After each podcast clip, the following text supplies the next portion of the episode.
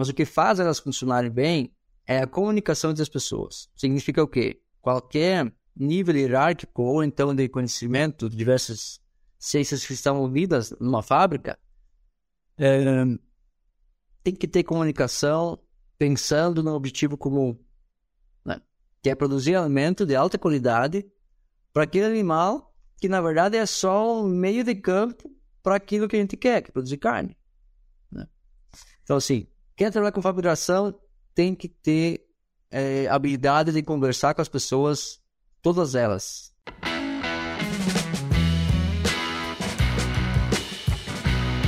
Olá, pessoal. Bem-vindos e bem-vindas a mais um episódio do O Aviário Podcast. Eu sou Catarina Stefanello, eu estou aqui hoje como host e vou conversar com o Dr. Marco Antônio Weber. Marco Antônio é médico veterinário de formação, segue levando é, Itapiranga cenário nacional e internacional, é mestre, é doutor. Obrigada, Marco, por aceitar o convite. Muito obrigado, Catarina, pelo convite. Muito bem lembrado essa parte importante de levar Itapiranga para o mundo. Eu, nós, a nossa conversa, nada melhor, Marco, do que você se apresentar, contar para nós e para quem nos acompanha é, como que a avicultura ela te encontrou, como que tem sido o teu trabalho em avicultura, em nutrição animal, em fábrica de rações também, que é o nosso foco hoje. Muito bem. É, eu sou filho de avicultores, né? Uma avicultura já me encontrou desde berço. Eu aprendi a gostar do ramo e, e desde então tenho contato íntimo com a atividade. E para poder ser profissional, tive que fazer graduação em as formações requeridas para poder atuar na indústria, né? Então, aí, quando eu entrei na medicina veterinária, eu já entrei querendo fazer parte da agricultura. Né? E como nutricionista. Coisa que eu aprendi do pai. O pai sempre falava assim, que sim, temos que ter bons animais, pensando em genética, né? bom aviário ou então qualquer outro animal, né? mas o mais importante é ter pasto à vontade que lá já me chamou atenção desde cedo. E para isso, eu sabia que precisaria fazer mestrado e, quem sabe, um doutorado, né? Então, de, na graduação, mas nos intervalos, nos recessos de meio de ano, férias, eu ia especialmente para a URGS, lá em Porto Alegre, fazer estágio. Fiz estágio com a professora Andréia, na época, estágio de férias de, de inverno. E depois, mais tarde, fiz estágio com o professor Sérgio. E com isso também consegui escrever alguns resumos que eram importantes para conseguir passar na seleção do mestrado, né? E pela especialização que o e também qualidade do, laboratório, eu optei para fazer seleção com o professor Sérgio. Eu fiz meu estágio final lá na graduação e logo em seguida eu continuei trabalhando com ele como mestrando e o meu projeto foi com matrizes pesadas e microminerais. Então, avaliação do desempenho e, é, das próprias matrizes e também das progênies, né? Então, foi um trabalho bem interessante, gostei bastante. E na metade do, do mestrado, por incentivo e incentivo dele, principalmente do Sérgio, né? É, comecei a a procurar para fazer um, algum doutorado em fora do país, dentro da área de produção de rações. Então, isso se fez possível graças aos contatos que, especialmente ele, começou a fazer por mim. Né? E acabei em Viena, fazendo doutorado lá, na área de rações, é, pensando em dieta brasileira. Dieta, fala brasileira, tendo como critério os nossos níveis, né? A nossa intensificação da produção e também os ingredientes milho e farelo de soja. E atualmente eu trabalho numa cooperativa como consultor técnico, onde atuo na nutrição é, com foco em processo fabril e atendimento das demandas do, do campo, do fomento em si. Então, é, a nutrição aqui, eu tenho um colega que tem bastante experiência, então a formulação propriamente dita eu auxilio mais no, no entendimento das nossas, nossas eh, oportunidades e no trabalho analítico é, coordenando o laboratório de nutrição e fazendo com que a forma realmente aconteça dentro da fábrica. E essa é a minha atividade. Tem bastante coisa para fazer na fábrica. Então, essa integração nutrição, nutricionista e processo fabril, ela é extremamente importante. Para os dois lados, para o nutricionista, para poder formular pensando na fábrica, nos ingredientes que estão disponíveis, e também o suporte para o pessoal da produção, do entendimento do, das, da, dos diferentes ingredientes e como eles podem se comportar pensando em é, a produção em si e também depois do processo de periodização que é extremamente importante para o frango. Né? Muito bem. Bom, acho que a gente já se conhece talvez há uns, uns 10 anos, né? O tempo passa.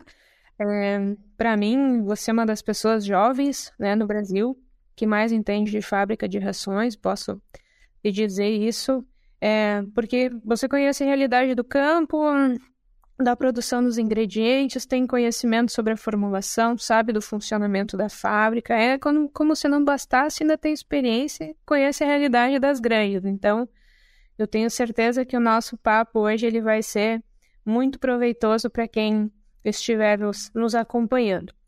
Eu queria começar é, falando um pouco sobre ingredientes. É, queria que você comentasse um pouco que ferramentas que o nutricionista ele pode é, utilizar para evitar que essa variabilidade dos ingredientes acabe interferindo na é, precisão da formulação de uma ração para aves? É, basicamente, o que oscila são os cereais e farinha de soja. No caso nosso aqui, o cereal é o milho. É, e um dos principais é, ingredientes, ou espaço, digamos assim, é matéria seca ou então a umidade. Se você conseguir quantificar muito bem e é, a umidade do teu ingrediente, você já tem um bom controle sobre aqui, sobre a oscilação que você está sofrendo no teu ingrediente, especialmente no milho, né? O milho, a composição nutricional dele depende de outros fatores, eh, genética, região de produção, mas a umidade é algo que a gente consegue ajustar. Então, a parceria com o fornecedor de milho, no processo de secagem, ou então você ter o teu próprio sistema em casa, é extremamente importante que você tenha é, nutriente e não só água do milho. E para isso, o laboratório pode ser bem simples, mas com um bom sistema de coleta de amostras, isso é extremamente importante. Você tem que ter uma boa amostra, a amostragem é um ponto fundamental nesse, nesse processo. E NIR, tecnologia NIRS, infravermelho, é o que é, facilita, agiliza o processo e você tem a informação digital para disponível para ser utilizada na tua matriz nutricional. É, a mesma coisa agora com o de soja. Né? São duas, os dois principais ingredientes que têm bastante variação. É, estendendo isso também para as farinhas. Né? Você usa farinha, toda a indústria das farinhas tem oscilação e tendo NIR você consegue fazer uma boa, uh, um bom mapeamento disso para corrigir os seus matérias nutricionais. Uh, avançando um pouco, é extremamente importante também, se você conseguir fazer um monitoramento online, online, com um sistema de NIR online, como nós temos onde eu trabalho, você consegue mapear 100% da tua matéria-prima. Mesmo tendo uma boa amostragem, é, tendo um bom laboratório, pessoas capacitadas e você estando atento a eficiência de reformulação ela vai ter um delay maior do que aquilo que está realmente acontecendo.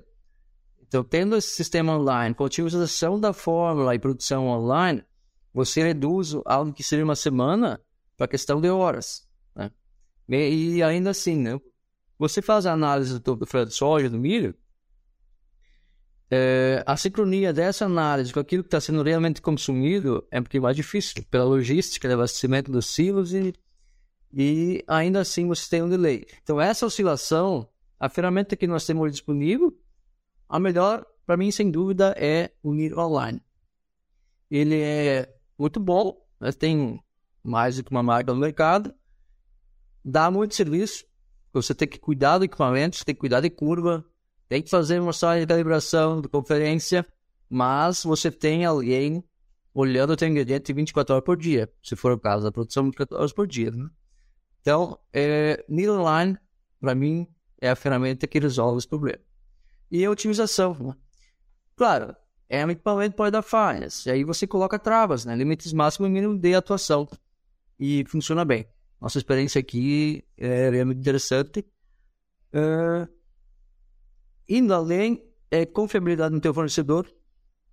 Fazer... Ter uma proximidade com o fornecedor é extremamente importante. Uh, e os controles normais de uma indústria, né? Quanto que entrou, balanço de massa, quanto saiu, também são ferramentas que te ajudam a ter um controle sobre aquilo que está acontecendo na tua fábrica. E estar aberto a, a mudanças. Acreditar nos números que você está tá sendo produzido, que estão sendo produzidos no teu laboratório.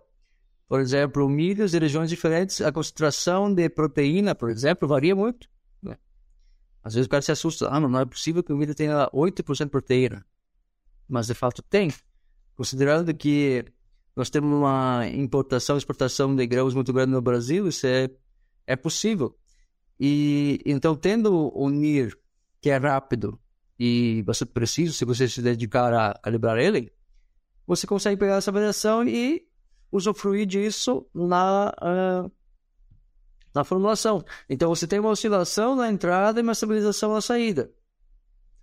E ainda assim, é, acompanhar o processo conversar com as pessoas, estar junto e oferecer, eh, oferecer o suporte para que o, o, pessoal saiba a importância disso. O, uma, das, uma das minhas maiores preocupações é que as pessoas não, não apenas é, me tragam um quilo de milho, um quilo de de soja. Eu tenho que encher o saquinho para levar a amostra para o laboratório.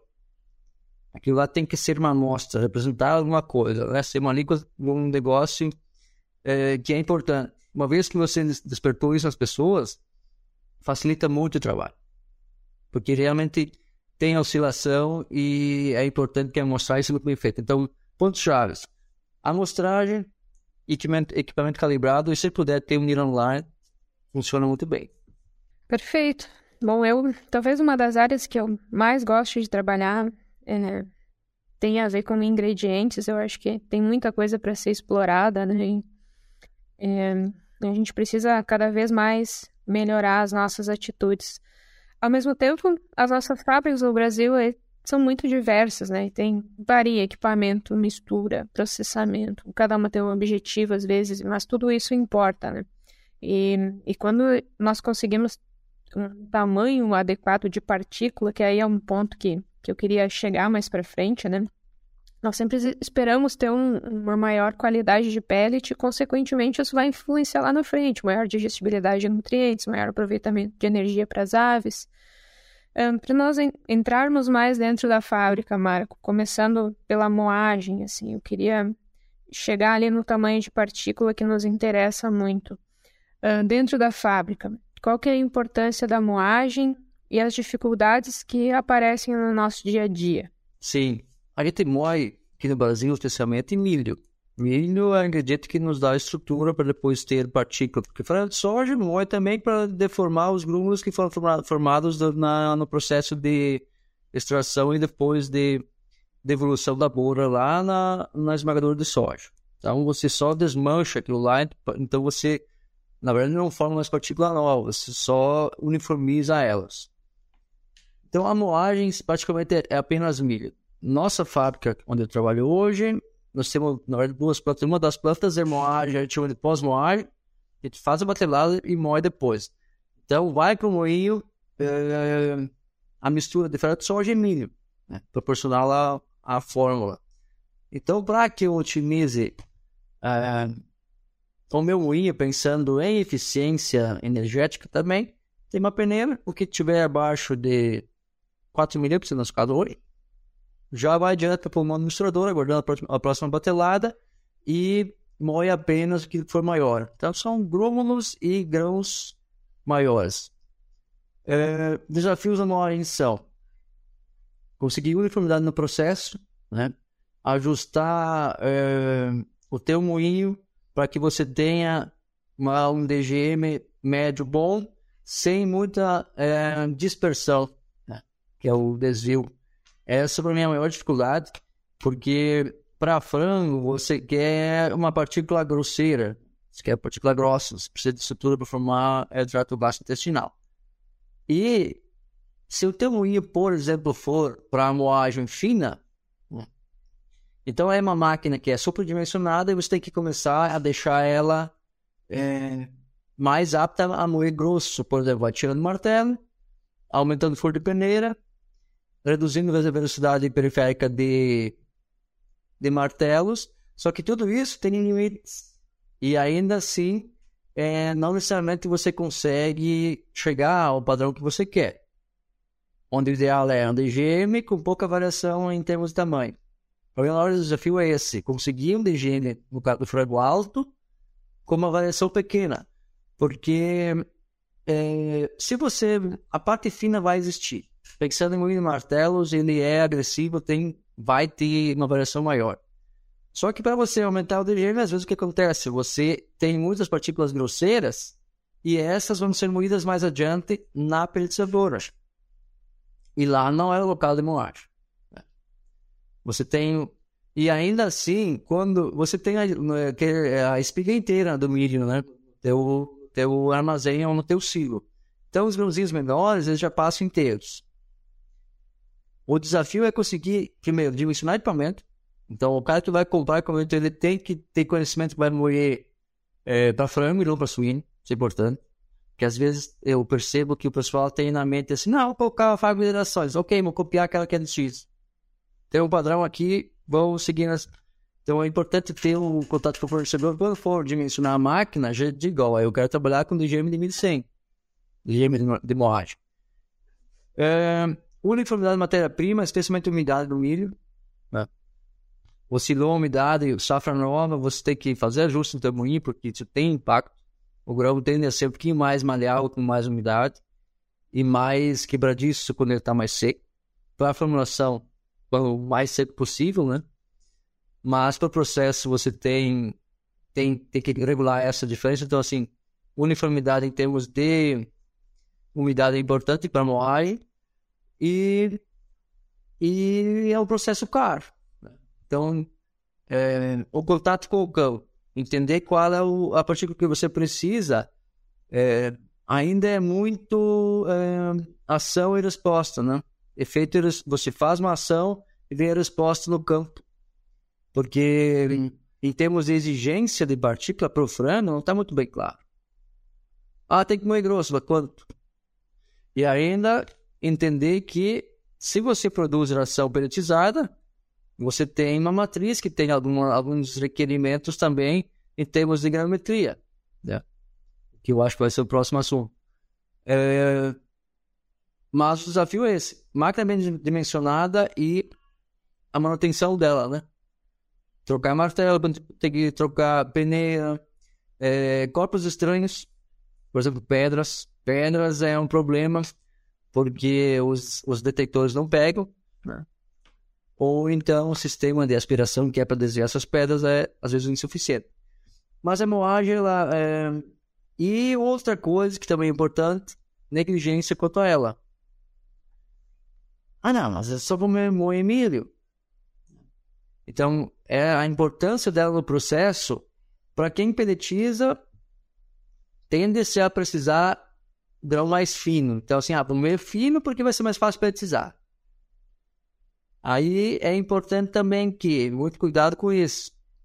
Se eu mexer em ganometria e não conseguir melhorar muito meu pellet, não faça. Porque vou piorar tudo. Nós tivemos, inclusive, experiência com isso. É, nós tentamos melhorar o pellet diminuindo o DGM. Não foi uma boa experiência. Porque é, a importância do tamanho de partícula, especialmente a milho de milho, usando milho, é menor do que às vezes a gente acredita ser. É importante sim, mas tem outros fatores que têm uma participação maior e que são mais importantes e a gente consegue ajustar mantendo o grão grosso. Então a, a moagem ela ela tem que ser o suficiente. Né? Moer para que você tenha uniformidade, mas não exceder nela. Isso eu acho que é a parte mais importante é moa, mas moa grosso para frango. E não importa se é pintinho de um dia ou frango de 42 dias. Porque, por exemplo, para as matrizes de cor, nós estamos moendo a 1.300. E eles comem. porque vai ter o tamanho do, do pellet triturado, por exemplo, né? Então isso é importante, o mais grosso possível, sempre. É, exato.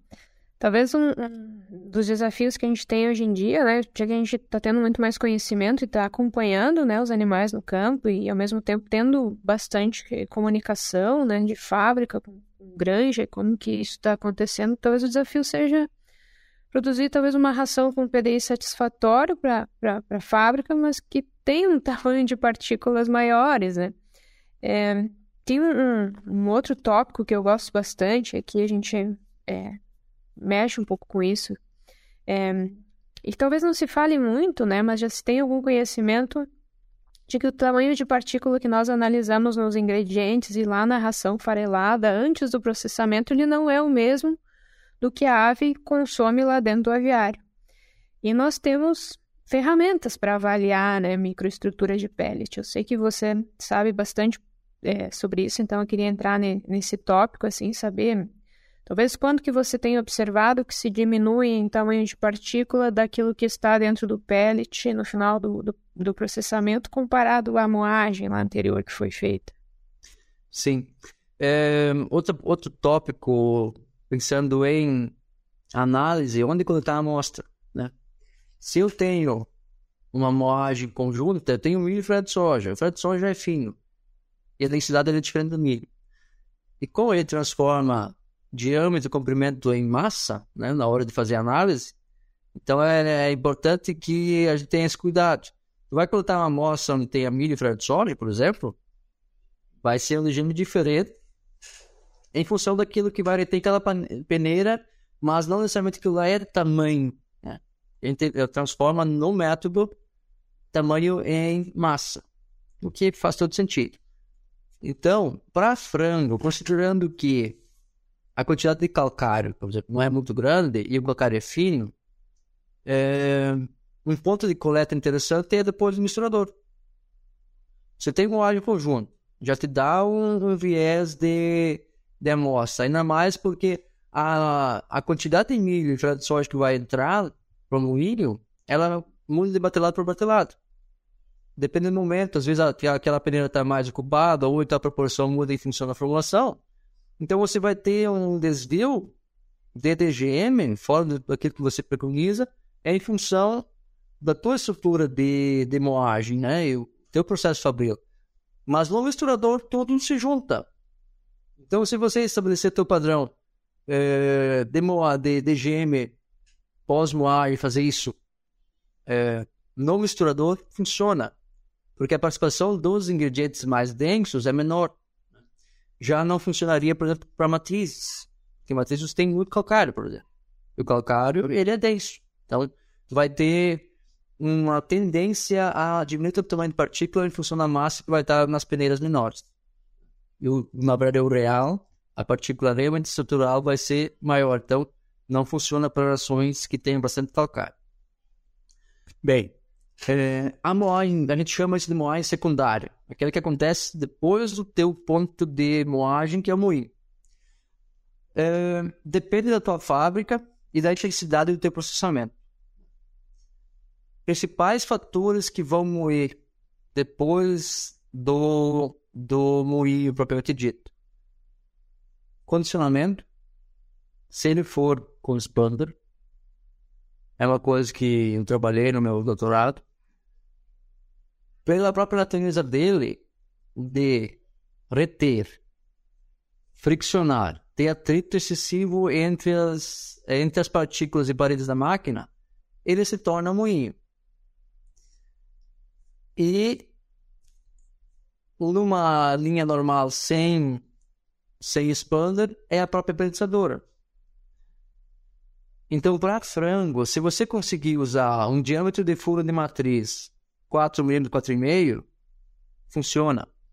Então, você preserva um pouco a, a partícula e a distância entre rolo e matriz, ela também é ajustável. Então, e, e a manutenção disso. Você tem uma matriz com o furo bem, bem formado, aberto, com a, a parte inicial né, do furo apta a receber e fazer fluir realmente a massa que tu está precisando, isso ajuda muito a preservar a partícula. É, então, o tipo de rolo tem influência, a, a qualidade da tua matriz em termos de manutenção, né, a abertura do furo, do, do furo está íntegro, porque ele tende a, é, a fechar pelo desgaste. Então, você vai moer mais e vai reduzir a tua capacidade de, de produção e, com certeza, a tua qualidade de pellet também. Então, o desafio é você conseguir sincronizar a tua moagem com a tua máquina, tua capacidade. E uma das alternativas interessantes para você preservar é diâmetro de furo de matriz. Que a distância do rolo para a matriz, ela é uma ferramenta para quando você tem uma matriz já com rebaixamento, então a gente chama isso de taxa de compressão menor, você, ter, você pode afastar um pouquinho o rolo e aí essa pré-compressão pré-aglutinação que acontece entre o rolo e a matriz ajuda a aumentar a taxa de compressão. Tende a melhorar o pad. Mas, por consequência, você reduz capacidade e a prensa tende, tende a empuxar com mais facilidade. Então, a moagem acontece principalmente pelo tamanho do teu, teu fundo de matriz. Então, você trabalhando com um fundo de 4, 4,5, você preserva. É, porque os demais processos, eles não moem muito. Os transportes em si, eles são transportes porque a massa não tem mais revoluções. Não tem choque com o aparelho, exceto quando cai. Mas esse cair é mais prejudicial para quebrar o pellet do que para realmente ter uma moagem secundária. Então, assim, é o teu condicionamento e a pelletização. Então, é a, a, a torre de pelletização, condicionador, expander, se for usar, e prensa é ali que vai ocorrer a moagem secundária. As demais etapas pós-pelletização são para destruir pellet. Mas é, eu creio que a influência disso no tamanho da partícula funcional, na microestrutura, é, é mínima.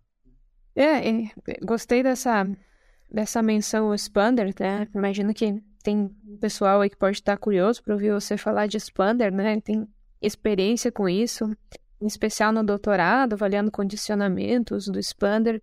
Eu até li os teus artigos agora, publicados no, no final do ano, é, e acho que o, que o público do, que nos escuta, né, que escuta o podcast O Aviário, ele é bastante diverso, né? então nós estamos tratando de, de temas práticos de importância em fábrica, né, todos eles muito reais, né. É, sobre isso, Quais seriam os, os desafios assim que você tem enfrentado em condicionamento de ração na fábrica ou as oportunidades que vêm sendo geradas nos últimos anos? Sim. É, o primeiro desafio para a precarização é o próprio milho. Porque o poder de utilização do amido de milho é inferior ao trigo, por exemplo. Então, a própria estrutura da nossa principal fonte de cola digamos assim, o amido do milho, ele tem menos capacidade de ser gelatinizado do que o do trigo, por exemplo. É, a periodização, ela é, vem de fora, né? E os principais é, inventores dela usavam trigo. Um exemplo muito fácil para entender isso é o pão de milho com o pão de trigo, né? Trigo parece que ele, tem, ele adere mais e o milho fica mais farelado. A primeira dificuldade é essa. É o próprio ingrediente majoritário que nós temos e que tem o amido como principal é, elemento ligante. Porque eu penso que nós temos que fazer pellets com a fórmula normal, não usar aditivo. Primeiro, é custo, e segundo, o aproveitamento pro frango é, é mínimo. Né? Então, pellets se faz com a fórmula como ela é. é. Em termos de condicionamento, o maior desafio é você conseguir é, fazer com que o vapor a umidade e o calor penetrem a partícula. Isso você consegue com uma qualidade de vapor, quer dizer, uniformidade, volume de vapor, umedecer, e para isso você precisa de tempo de exposição. Primeiro, a mistura da, da ração farelada da massa com, com o vapor, e depois o tempo de exposição a esse vapor antes de cair na prensa. Então você precisa Aí o desafio é aí que entra a, a questão do da, tamanho de partícula, né? Você tem uma área maior, então a penetração, a ideia é que você condicione todo o grão. Mas isso não vai acontecer se você tiver uma partícula muito grossa. Porém, se você moer muito fino, não necessariamente você vai ter esse efeito também, né? Porque você vai ter mais partículas que vão ter que se aglutinar. Se, se é, é, depois, depois eu poderia falar um pouquinho sobre é, dieta com cereais inteiros, né? É, porque o desafio é você conseguir vapor de qualidade, primeira coisa, adicionar vapor, misturar bem ele. Então entra é, engenharia, o desenho da própria máquina, ajuste de paz, para que você tenha é, uma boa mistura, porque o condicionador nada mais é que um misturador, né? É, para você não ter mais tempo de exposição, normalmente se usa um, um retentor e aí você estende esse tempo de exposição. Geralmente se trabalha de 60 a 90 segundos, para que realmente tenha a, a transferência, a penetração do vapor e faça acontecer a maleabilidade e o efeito de gelatinação do amido, o principal ligante que tem numa dieta de, de frangos. Então esse é o maior desafio, né? conseguir adicionar umidade. Uh, com o expander, ele na verdade ele é um condicionador, né? Ele chama, quando se usa expander, chama, a gente chama o expander de condicionador e o condicionador usual como pré-condicionador. Porque o expander para funcionar precisa de muita umidade. Então, é, vai depender, claro, da tua fórmula, mas é em torno de 15 a 16% de umidade nessa massa que tu está produzindo ou está direcionando a, a pressão tem que existir. Porque o efeito de expansão, na verdade, o nome expander vem de você tem uma massa submetida a uma alta pressão e quando ele atinge a atmosfera externa, quando ele sai do expander, ele expande. Né? Quer dizer o quê? Aquela massa que está sob uh, estresse e sob alta pressão atinge a atmosfera e expande, fazendo um efeito de ruptura e é, propriedades ligantes que são em função da gelatinização do amido e também da pacificação das proteínas. E depois essa massa cai na prensa e a função da prensa é só uni-las. Você pode, uma das vantagens com o expander é que na prensa você pode reduzir a taxa. É, falando em números, se você tiver uma taxa de compressão de 18, que é altíssima, né? No, com o expander você pode trabalhar em 12, 11,5, 12. Normalmente, para frango, trabalha em 15 de taxa de compressão. Taxa de compressão é uh, o comprimento do forno em milímetros dividido pelo diâmetro do furo. Um cálculo matemático em que cada matriz vai ter o seu próprio. Uh, e isso faz com que quando você usa a expansão, você consegue condicionar bem, porque você tem um momento onde essa massa ela fatalmente vai estar represada, né? E a, é, essa, força, essa fricção que acontece vai forçar o vapor, além de esquentar, né, você vai, você pode até adicionar água ao teu processo e vai é, esquentar essa água e permitir que isso penetre a massa e deixe ela boa para a penetração. E você ganha também em termos de velocidade de produção, ganhos de tonelada por hora. Quando faz perde com partícula grossa, então essa propriedade de conseguir é, de represar ele, aplicar força e atrito, você pode moer mais grosso, poupando energia e aumenta a tua produtividade com um PDI melhor, com uma durabilidade de perde melhor. Desvantagens. Você está aplicando temperatura, né? calor. Calor para enzima e vitamina é um problema.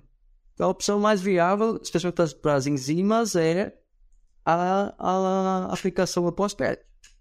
Já com PET já frio, você aplica suas enzimas e aí você tem, eh, você pode aplicar a dose recomendada, menor, sem overdose, e você garante que elas estejam é, intactas. Porque a temperatura a gente sabe que vai dar uma, vai começar a quebrar a proteção que as enzimas têm naturalmente. Né? Naturalmente falo que o fabricante eh, conseguiu colocar nelas.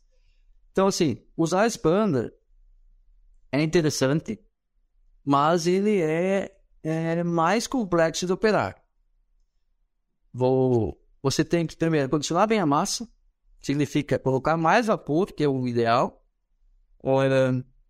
Tem que ter uma unicidade de fluxo, o sistema de automação, tem, porque você vai ter mais uma máquina lá dentro. Então é possível, é, é necessário que você tenha é, uma equipe muito bem treinada. Então a operação dele é um pouquinho mais complexa. É uma máquina cara, né? Ela se paga, mas é, dá para comparar assim, você está acostumado a dirigir um mundo, aí você vai dirigir um carro automático com mais potência. Então, cada, qualquer errinho aí, o efeito vai ser maior. Então, ele funciona, mas tem seus agravantes. Em termos de partícula, você consegue manter partícula maior é, e ela vai continuar no bed. Embora tenha, tenha sido amaciada por causa do calor que você aplica permitindo que a umidade entre mais. Ele é isso que ele faz. Ele funciona melhor. E depois, o, o, você tendo mais peles, o teu desfiamento é mais, mais eficiente. Porque o acamamento acontece especialmente é, em função dos finos que você produz. Então, pellet bom esfria mais fácil que o pellet com, que, onde você, na verdade, nem conseguiu fazer o pellet. Né? Você só apresentou aquela massa para prensa. E o Spanner consegue fazer isso, consegue fazer duas coisas, qualidade e volume de produção. E nós precisamos das duas. Mas você tem que aprender a usar o Spanner. Então isso cada operador vai ter que é, ir se acostumando com ele e se adequando ao, ao, ao equipamento que ele tem na mão. O equipamento é o mesmo, mas ele é totalmente dependente daquilo que passa por ele. Sim, bem nesses desafios todos que, que a gente tem que lidar, né? É, para finalizar, vou te fazer um, uma pergunta mais filosófica, assim, normalmente a gente faz no final, que é, nesse caso, assim, pensando na que habilidades, assim, pessoais, profissionais, pensando em fábrica, né, que aquelas pessoas que querem trabalhar em fábrica de rações, elas precisam digamos, desenvolver para que elas possam ajudar ainda mais o nosso sistema produtivo. Uma opinião sua aí. É que cada uma das pessoas que estão lá dentro são extremamente importantes para o processo. É estar aberto a entender a necessidade da pessoa. Eu vou usar várias vezes o termo pessoa, porque é isso que faz a fábrica funcionar mesmo ela sendo extremamente tecnificada, com máquinas uh, praticamente autônomas, mas o que faz elas funcionarem bem é a comunicação entre as pessoas. Significa o quê? Qualquer nível hierárquico ou então de conhecimento de diversas ciências que estão unidas numa fábrica, é, tem que ter comunicação pensando no objetivo comum, né? que é produzir alimento de alta qualidade para aquele animal que na verdade é só um meio de campo para aquilo que a gente quer, que é produzir carne. Né? Então, assim, quem trabalhar com fabricação tem que ter é, habilidade de conversar com as pessoas, todas elas. Aquela pessoa que está limpando até o cara que vai ter vender o equipamento que vem lá do estrangeiro. Então, assim, para mim, o mais importante que realmente funciona é a habilidade de comunicação. E você conseguir é, transmitir aquele conhecimento científico aprimorado de uma forma simples para que a pessoa que está lá no processo entenda aquilo que você quer que ele faça. Porque a primeira coisa que eu percebo quando você vai falar, explicar algo em que a pessoa, e você tem que usar termos muito, ou você usa termos muito técnicos, a pessoa se sente envergonhada por não saber o que você está falando e em segundo, não, não adiantou de nada, você não conseguiu passar a mensagem que você quer. Então, assim, é, é desenvolver a comunicação. Porque o que tem de conhecimento no chão de fábrica é incrível. Uma vez que você conquistou a confiança das pessoas, todas elas tua volta, eles vão te falando tudo aquilo que você terá, teria que pesquisar por muito tempo para entender. Mas é uma relação de confiança e estar aberto à comunicação. Falar com todo mundo na fábrica. Isso para mim é fundamental. E assim você. E também não ter medo de explicar. Acho que a, uma questão extremamente importante é você ser professor e não ao mesmo tempo, o tempo inteiro. Ah, mas eu estudei tanto e agora vou, vou falar de graça para ele. Não, ele vai te ensinar muito mais. Uma vez que você vai ajudar, você vai explicar que, que na verdade, o grande interessado para o nutricionista, eu penso dessa forma, é que a tua forma realmente esteja na narração que vai para o campo. E para isso, tem que conversar com as pessoas. Perfeito, excelente. É, eu estou bem contente, Marco. É, para quem seguiu até o final, tenho certeza que, que valeu muito a pena escutar a nossa conversa de hoje. Te agradeço, que bom te ver de novo. Muito obrigada mais uma vez. E agradeço a quem nos escutou durante esse podcast. Muito bem, muito obrigado a todos. Espero ter contribuído um pouco. Precisando, estamos sempre disponíveis e a ideia é compartilhar, aprender e fazer com que a agricultura a nível nacional ou mundial seja a proteína de eleição do nosso consumidor. Muito obrigada.